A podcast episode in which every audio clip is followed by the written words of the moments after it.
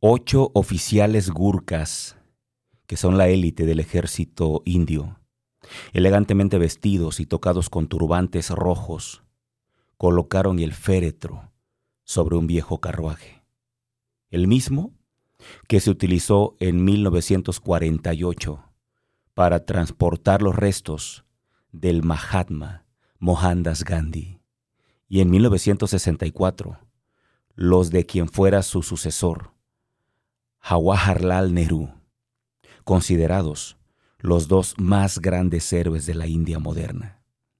En todo el país, las banderas ondeaban a media asta en señal de duelo. El presidente ordenó que se guardara un día de luto nacional. Un séquito funerario formado por doce vehículos militares, adornados con flores blancas y conducidos por oficiales, avanzó lentamente por las calles de Calcuta. Los millones de personas de todas las edades y todas las religiones que ahí se concentraron lanzaban flores y lloraban ante el majestuoso cortejo. Tras un trayecto de cinco kilómetros, los militares cargaron el féretro con solemnidad para llevarlo con paso marcial hasta el estadio Netaji, con capacidad para 15.000 personas.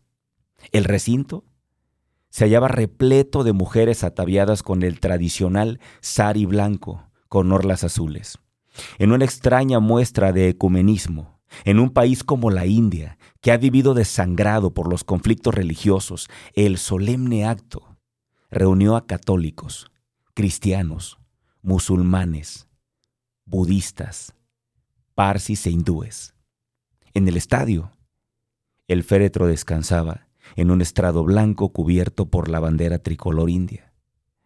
Estaban presentes personalidades de todo el mundo. Las reinas Nor de Jordania, Sofía de España, Fabiola de Bélgica, la esposa del presidente estadounidense de ese entonces, Hillary Clinton, la esposa del mandatario francés Bernardet Chirac, los presidentes de Albania, India y Ghana, el presidente italiano Oscar Luigi Scalfaro, el representante del Vaticano Angelo Sodano, la primera ministra de Bangladesh Hasina Washet, el viceprimer ministro de Inglaterra John Prescott y la duquesa de Kent. Más de dos millones de personas participaban en las exequias, sometidas a la estricta vigilancia de cerca de 20.000 policías y agentes de seguridad, 500 comandos de élite y decenas de guardaespaldas. De pronto, reinó el silencio en el estadio.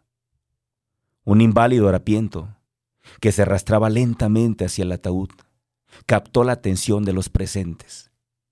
Imposibilitado desde niño para utilizar sus piernas, prosiguió su pesado camino.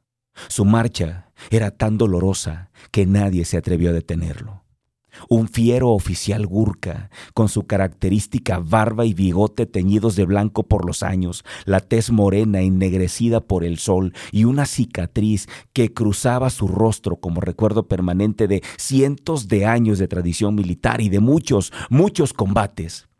Sin poder contener la emoción, lloraba en silencio.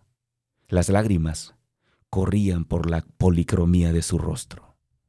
El momento era conmovedor. Reinas, presidentes, gobernantes de todo el mundo se paralizaron. El inválido que se arrastraba por el estadio Netaji deseaba despedir a la mujer que lo cobijó, a él y a miles como él. Nadie le impidió el paso. Hipnotizados, los guardias observaban la escena. Miles de religiosas elevaban sus plegaras al cielo.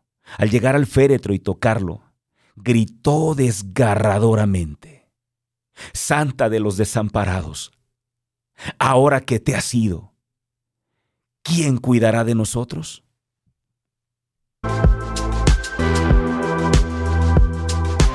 No sé si tú lo sepas, pero el mundo necesita cada día más personas que se atrevan a ser quienes realmente son. Soy Javier Rosario Figueroa. Bienvenidos a Atrévete a ser tú.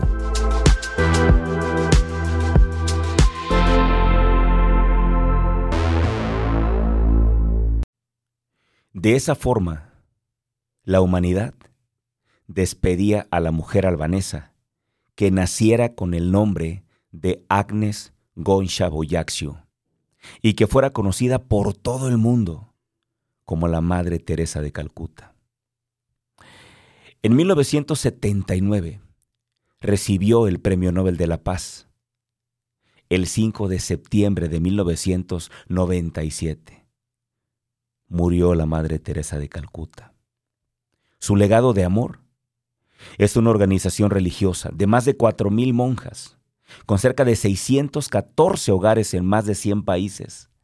Su gran sueño de ayudar y dar un poco de amor a millones de desahuciados, inválidos, leprosos, indigentes, hoy es una realidad. Todos ellos la recordarán por siempre, y nosotros también. Para todos será un ejemplo de amor y compasión. Eternamente recordaremos las palabras que ella mencionó y que se funden en el tiempo y en el espacio, dentro de nuestro corazón. Aquellas palabras que ella pronunció cuando recibió el Premio Nobel de la Paz. Escojo la pobreza de nuestra gente, dijo, pero estoy agradecida de recibir el Premio Nobel en nombre del hambre, de los desnudos, los indigentes, los inválidos, ciegos, leprosos y de todas las personas que no se sienten deseadas ni amadas por la sociedad. Personas que se han convertido en una carga para el mundo y que son rechazadas por todos. Quise hacer este programa porque creo que en este momento de la historia, creo que este momento que estamos viviendo, Necesitamos escuchar voces que nos inviten a seguir, que nos digan que otra vida es posible, que nos den esperanza, que sabiendo que nos caemos, exista alguien enfrente, tras de mí, a mi lado o incluso arriba de mí, que me grite que es posible levantarme, que me invite a no rendirme, a no bajar los brazos. Por eso hicimos este programa. Porque quiero que hoy lo entiendas de una vez por todas, lo entendamos de una vez por todas. Te van a pasar muchas cosas desagradables, quizá muchas más de las que hasta hoy te han ocurrido. Como decía María Belón, esta mujer increíble sobreviviente de este tsunami devastador que ocurrió hace muchos años en las costas asiáticas. Quizá la ola más grande, dice María Belón, aún no ha llegado. Quizá la tragedia más grande, el golpe más doloroso, el más devastador, todavía no lo ha sentido. Es muy probable. Pero aún con eso, nosotros tenemos que encontrar motivos y razones para seguir, porque no podemos rendirnos. Porque si estamos aquí, es porque tú y yo tenemos algo que hacer. No importa que toda la vida hasta este momento hayas vivido ignorándolo. Pero tú y yo tenemos una misión y tenemos que cumplirla. Es nuestra responsabilidad. Estamos llamados a eso. Gracias por acompañarme.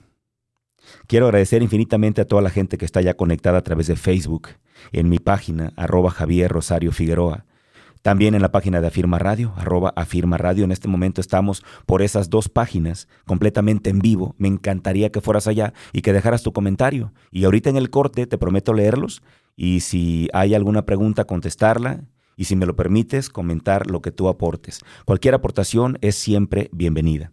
Estamos ahí completamente en vivo, también estamos a través de nuestra app que se llama así, Afirma Radio, y también estamos por supuesto en la web www afirmaradio.com. Ojalá que por cualquier camino pudiera sumarte a esta, a esta transmisión, a este programa. También saludo con mucho cariño a la gente que cada día se suma más a esta gran comunidad que estamos creando del, post, del podcast, porque este episodio, este programa sale en vivo los viernes, pero sale publicado en podcast, una plataforma que nos está permitiendo llegar a muchas más personas de todo el mundo. Sale publicado los lunes. A toda la gente del podcast muchísimas gracias. Y pedirles a toda la gente que nos escucha que vayan al podcast y que lo recomienden, que lo califiquen con cinco estrellas, porque calificarlo con cinco estrellas nos va a ayudar a poder llegar cada día a más personas. Así que bienvenidos todos. Saludo con mucho cariño, por supuesto, a mi querido amigo Luis, que está ahí en controles, quien hace posible que este programa siempre llegue a buen puerto, quien es una luz en medio de la tempestad y quien siempre está ahí guiándonos. Gracias infinitas a todos. Y bien, bueno, el tema de hoy es así levántate y sigue, levántate y continúa, levántate que aún hay esperanza, levántate que nada está perdido, levántate por favor y sigue, porque lo que tú tienes que hacer nadie más lo hará, levántate que tú puedes, ese es el tema de hoy. Y es que... Es importante entender que los tiempos han cambiado. Es importante entender que ahora los tiempos son totalmente distintos. Nosotros hoy gozamos de una realidad que la gente en el pasado no tenía. Por ejemplo, nosotros ahora nos acompañan siglos enteros de sabiduría. Ahora podemos leer lo que grandísimas personas que han pasado por este mundo nos han legado. Tenemos muchísimos conocimientos, muchísimas lecciones, muchísimas historias, tenemos muchísima sabiduría que basta con que nos pongamos a leer para aprovechar todo ese caudal de impresionante sabiduría. Ahora tenemos información al alcance de nuestra mano, cosa que antes no teníamos. Ahora podemos tener podcast, podemos tener videos, podemos tener redes sociales que pueden ayudarnos a crecer. Eso nos permite visualizar nuestra infinita potencialidad. Hoy más que nunca, los seres humanos sabemos que somos mucho más capaces de lo que seguramente estamos mostrando. Ahora se nos revela de forma clara y transparente los errores que la gente sin saber por ignorancia cometieron en el pasado. Ahora sabemos que los únicos responsables de las más trágicas realidades que han azotado nuestra tierra somos nosotros, por nuestro egoísmo, por no querer crecer y por nuestro estrechez de horizontes. Ahora sabemos que el conocimiento, que las redes sociales, que todo lo que hay, nos puede ayudar a crecer, pero también nos puede ayudar a decrecer, a estancarnos, a ir para atrás, a involucionar. Ahora sabemos que Nadie posee la verdad. Ahora sabemos que son tiempos de empatía. Ahora sabemos que tenemos que ser tolerantes, que tenemos que entender, que incluir, que ser incluyentes. Ahora sabemos que si queremos prosperar, innovar, sobresalir, ayudar, sumar, liderar en este nuevo contexto, se nos exige ampliar nuestra conciencia e ir mucho más allá de ella, porque esta realidad exige y necesita grandeza, exige y necesita acciones, exige un compromiso apasionado y un alto desempeño. Yo no sé por lo que hayas pasado, no sé por lo que estés pasando, pero es importante que comprendas que te puedes levantar. Y hoy quiero compartirte algunas claves importantes que las personas que de pronto han estado en la lona, que han estado tirados, que han estado caídos, que han estado contra las cuerdas, que han estado con la adversidad, eh, por supuesto, invitándolos a que se rindan, con aquellas personas que aparentemente han tenido todo en contra. ¿Qué han hecho ellos? ¿De dónde se han agarrado? ¿Qué han podido hacer para poder seguir avanzando? Eso justamente quiero decirte hoy. No pretendo descubrir, por supuesto, el agua caliente, o el hilo negro. Porque muchas de las cosas que hoy te voy a compartir ya se han escrito, alguien las ha hablado, porque hay mucha información que se ha compartido. Y bueno, quiero comenzar primero por el primer argumento que es importante que no olvides. Porque si tú tienes la capacidad para seguir, si tú y yo tenemos la capacidad para levantarnos, a pesar de lo que sea, esto esto viene en nuestro código genético. Esto viene desde que nosotros nos formamos, desde que fuimos engendrados, incluso desde antes de nuestra concepción. Porque esto ya lo sabes, es una historia que sobre todo en los años 80 se escuchaba, todos los conferencistas lo comentaban, pero hoy te quiero comentar mi versión, te quiero platicar lo que yo aprendí, porque a mí me lo contaron. Cuando yo tenía 19 años, fui a una conferencia, me acuerdo muy bien, en el centro de convenciones en, Acapulco. Esa conferencia la estaba dando el doctor Camilo Cruz. Y yo quedé embelesado con esa conferencia. Y ese día, él nos contó esta historia. Este es el primer argumento por el cual no deberías rendirte. Porque luchar, seguir, avanzar, ganar, está en nuestro código genético está en nuestro ADN. Lo traemos incluso desde antes de nuestra concepción. Escucha bien esta historia, que seguro ya te la sabes, pero ahora escucha mi versión. Quiero pedirte que imagines una gran batalla. En esta batalla, más de 300 millones de combatientes provistos de una gran carga energética y de 23 mensajes diferentes inician un viaje sin retorno en el que deberán afrontar peligros y riesgos inimaginables. Es una lucha llena de emociones y aventuras, donde el tiempo y la velocidad para llegar a su objetivo son factores de vida o muerte. Existen muchos obstáculos en el camino. Los sistemas de defensa están en la alerta máxima. Si los guerreros no alcanzan la meta, el medio ambiente los destruirá despiadadamente. Todos los combatientes saben que la mayoría morirá en las primeras etapas de la contienda, pero tienen la esperanza de resultar vencedores. La búsqueda del éxito es instintiva en ellos. Si pudiéramos medir la distancia que deberán recorrer para llegar a su objetivo en relación con su tamaño, esta resultaría de 42 kilómetros, el equivalente a la famosa carrera de maratón. Eso significa que su constitución física es magnífica y que cuentan con una gran cantidad de energía. Pues a diferencia del maratón, en esta carrera no existen puestos de abastecimientos, regaderas o esponjas con agua. Hay dos alternativas nada más, triunfar o morir. Muchos caen al inicio de la contienda, pero un grupo se mantiene al frente. Al no existir señales ni jueces, este pelotón marca el camino de los demás guiados por instintos que han perdurado miles de años y por un deseo inquebrantable de triunfo. El trote de los guerreros es impresionante. Algunos quedan rezagados, otros se han detenido. Por lo regular los más débiles, presa del pánico, se dan por vencidos. Pero otros siguen marchando y sin disminuir el ritmo de la batalla se mueven con mucha rapidez. Han transcurrido momentos vitales y no han dejado de luchar. Quedan pocos obstáculos. La batalla entra entonces en sus fases finales y el tiempo se agota inexorablemente. Quien ha presenciado una carrera de maratón conoce el esfuerzo, el dolor, el sacrificio que implica mantenerse en los primeros puestos. Es posible ver y sentir el cansancio, la tensión y los nervios. Hace que la mayoría empiecen a desfallecer. El corredor de maratón requiere un entrenamiento físico especial. Años de preparación y determinación a toda prueba. Pero lo más importante es una programación especial del inconsciente para seguir más allá del dolor y del cansancio. Los combatientes no se han sometido a este entrenamiento, pero su determinación de vencer es única. Tal es el mensaje más importante que cada uno lleva en lo más profundo de su ser. Vencer o morir. ¿Sabes de qué te hablo? ¿Sabes de qué batalla te hablo? De la primera batalla que tú y yo libramos.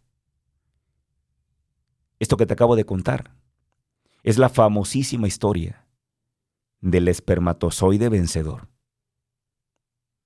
¿Qué eres tú? ¿Y qué soy yo? ¿Sabes? Probablemente hayas caído. Sin embargo, no podemos esperar mejores tiempos. Ha llegado el momento de levantarte. Levántate. Levántate y sigue. No eres el primero ni el único que ha caído. No eres el primero ni el único que se ha equivocado. Levántate.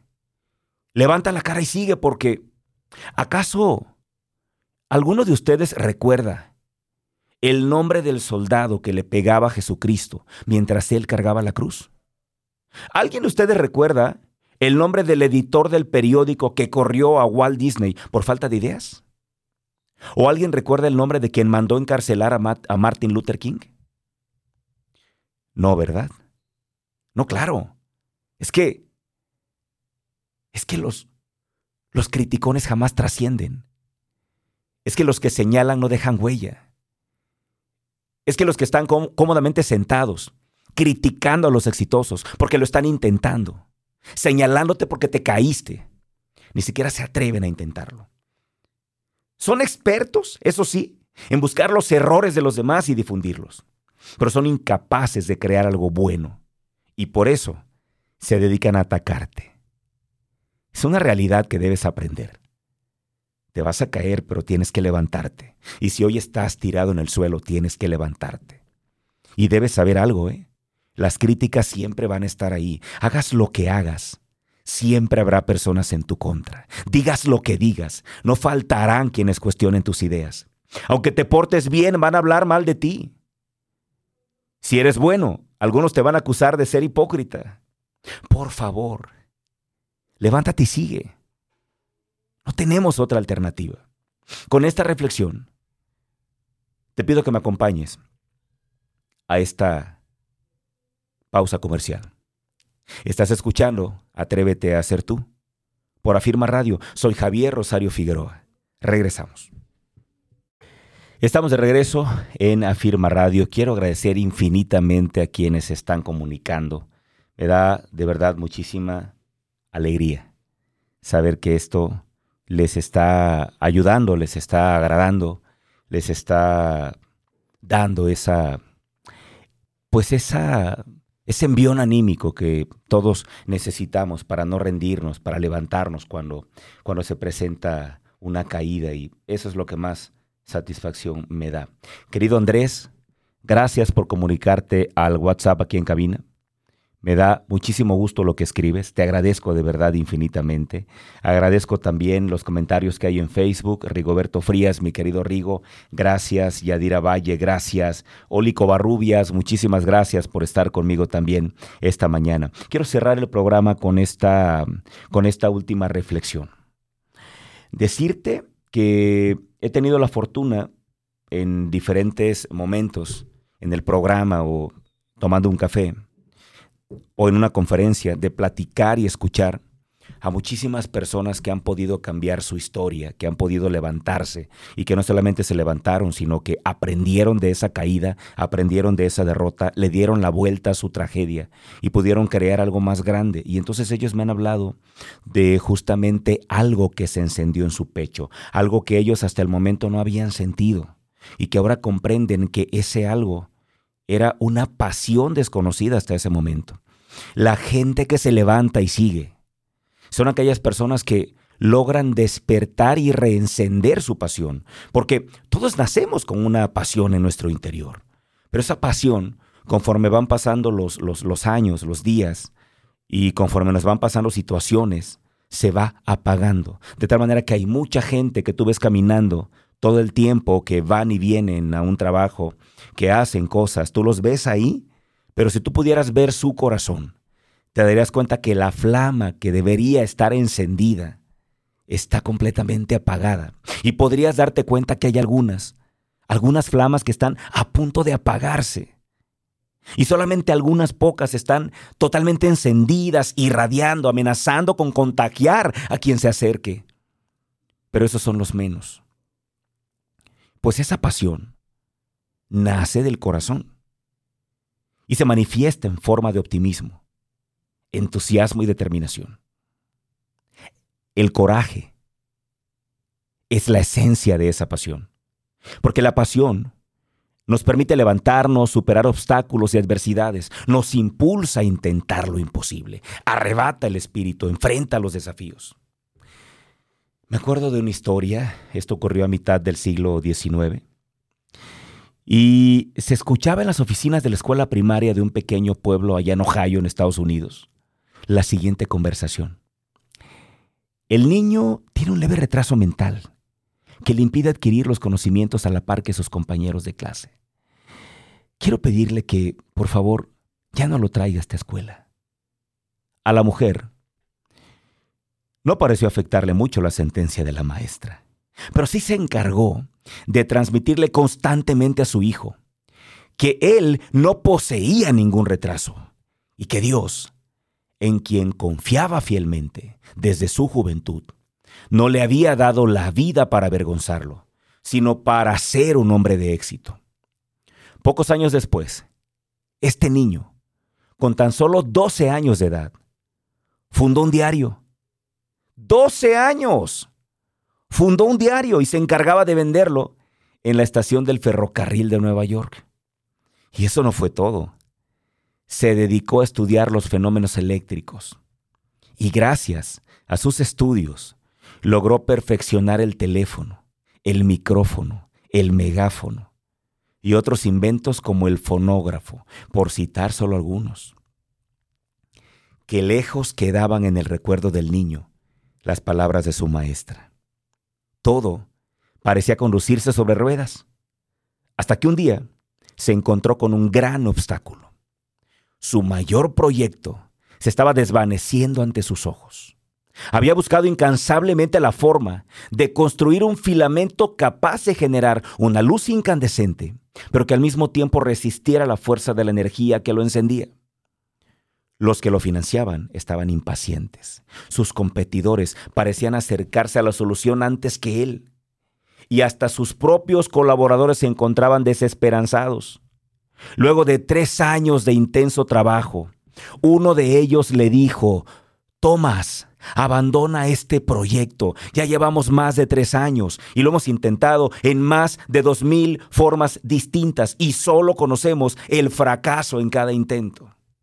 La respuesta de él no se hizo esperar y se dirigió a su colaborador con la misma vehemencia que su madre había tenido con él 25 años atrás.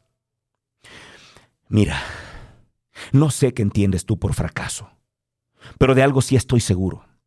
Y es que en todo este tiempo aprendí que antes de pensar en dos mil fracasos, He descubierto más de dos mil maneras de no hacer este filamento. Y eso me da la pauta de que estoy encaminado. Pocos meses después, lo logró. Iluminó toda una calle utilizando la luz eléctrica. Su nombre ya lo debes saber. Thomas Alba Edison. Una persona que entendió la manera de vivir apasionadamente que se comprometió con su sueño y que gracias a que no se quedó tirado en el piso, a que se levantó permanentemente, pudo ver aún en las tormentas más fuertes el pequeño sendero que lo llevaría al éxito. Por favor, no olvides que la pasión vence incluso el cansancio físico. Eso es lo que explica la energía y vitalidad que despliegan todos los líderes en sus acciones que parecen ser inagotables. Eso, por ejemplo, es lo que explica cómo Juan Pablo II, por ejemplo, cansado y enfermo, siguiera visitando países, llevando su mensaje de amor. Eso explica la inagotable energía de Mahatma Gandhi, aún después de sus múltiples ayunos. Ahora entendemos realmente el significado de la pasión de Cristo cómo a pesar de los golpes, de haber perdido tanta sangre, él seguía con su cruz a cuestas. Era su pasión lo que lo mantenía en pie.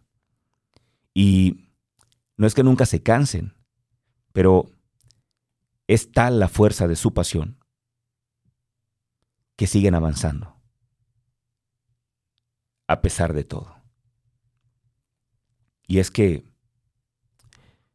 Demóstenes el mejor orador del mundo, era tartamudo.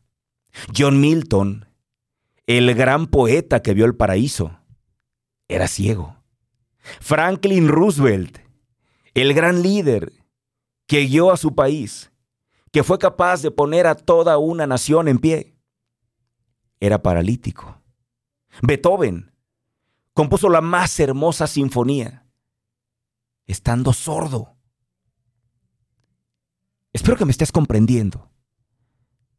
Alimenta tu pasión todos los días. Eso va a hacer que crezca tu compromiso con tus sueños. Ten fe ciegamente en tus sueños. Ten fe en lo que quieres y levántate a pesar de que te hayas caído. Ahora, no es cuestión de creencias. Tú puedes creer que la fuerza de gravedad existe o no. De todos modos existe, sin importar lo que tú creas. La fe es la certeza de lo que no se ve y la convicción de lo que se espera. ¿Eres una persona creativa? ¿Tienes imaginación? Entonces puedes tener fe. Fe es llamar a las cosas que no son como si ya fueran y creer con firmeza que sucederán. La fe nos lleva a creer en el futuro, en las cosas que aún no existen, en lo que vendrá. Usarla es tener la certeza y la confianza de que los sueños harán realidad. Los sueños son energía que se transforma y pueden materializarse. Creer a ciegas que algo sucederá es tener fe. Sin fe, mucho de lo que hoy conocemos no existiría. Sin fe, muchos descubridores e inventores como Alba Edison no habrían encontrado la solución a lo que crearon. Muchísimos seres humanos han intentado descubrir, crear y cambiar las cosas, pero por carecer de fe, dejaron de luchar. La historia únicamente registra a los que lo lograron. Alguien sin fe pasará la historia como simple comparsa o como simple obstáculo de los que sí triunfaron.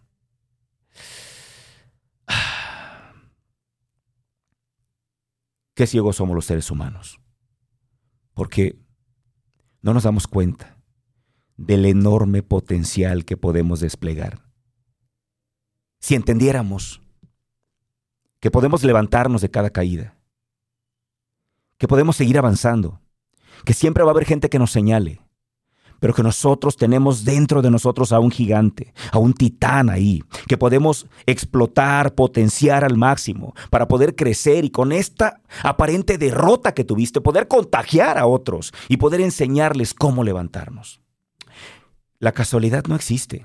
Yo no creo en ella. Hace muchos años que dejé de creer en ella. Hay tanta perfección en el mundo como para creer que todo es obra de la casualidad. Las cosas no suceden por azar detrás de aspectos tan profundos, siempre existen razones de Dios. Si este programa llegó a tus oídos, es por algo. Todos nosotros podemos decidir conscientemente dejar atrás una vida rutinaria y llevar a partir de hoy una vida de grandeza, en tu hogar, en tu trabajo, en tu comunidad, sean cuales sean tus circunstancias. Todos y cada uno de nosotros podemos tomar esta decisión, podemos levantarnos y seguir. No, no importa. No importa el tiempo que llevemos transitando por la senda del sinsentido. Siempre podemos elegir cambiar de camino.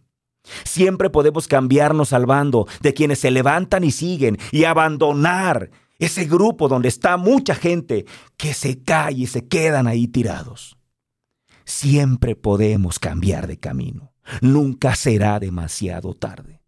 Siempre podemos levantarnos y seguir. Levántate, porque tú, tú puedes.